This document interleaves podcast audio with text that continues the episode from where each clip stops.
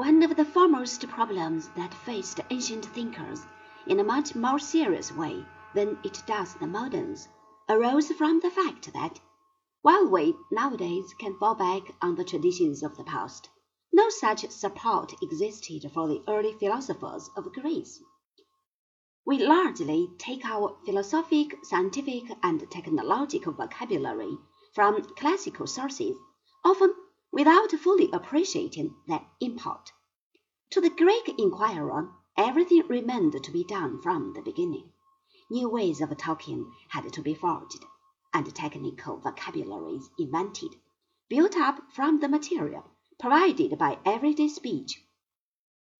If, therefore, at times it seems to us that their ways of putting things are clumsy, we must remember that they were often groping for expression where the necessary tools were still in the making.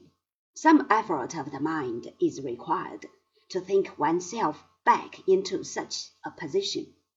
It is as though we had to do philosophy and science in Anglo Saxon, cut off from Greek and Latin. From the time we have reached to the revival of learning and the emergence of modern science on the basis of a return to early sources, some twelve centuries had to elapse.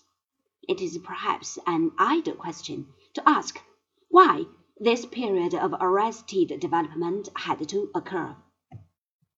Any attempt at answering it is bound to be oversimplified. Still, it is no doubt true that the thinkers of Greece and Rome did not succeed in evolving an adequate political theory.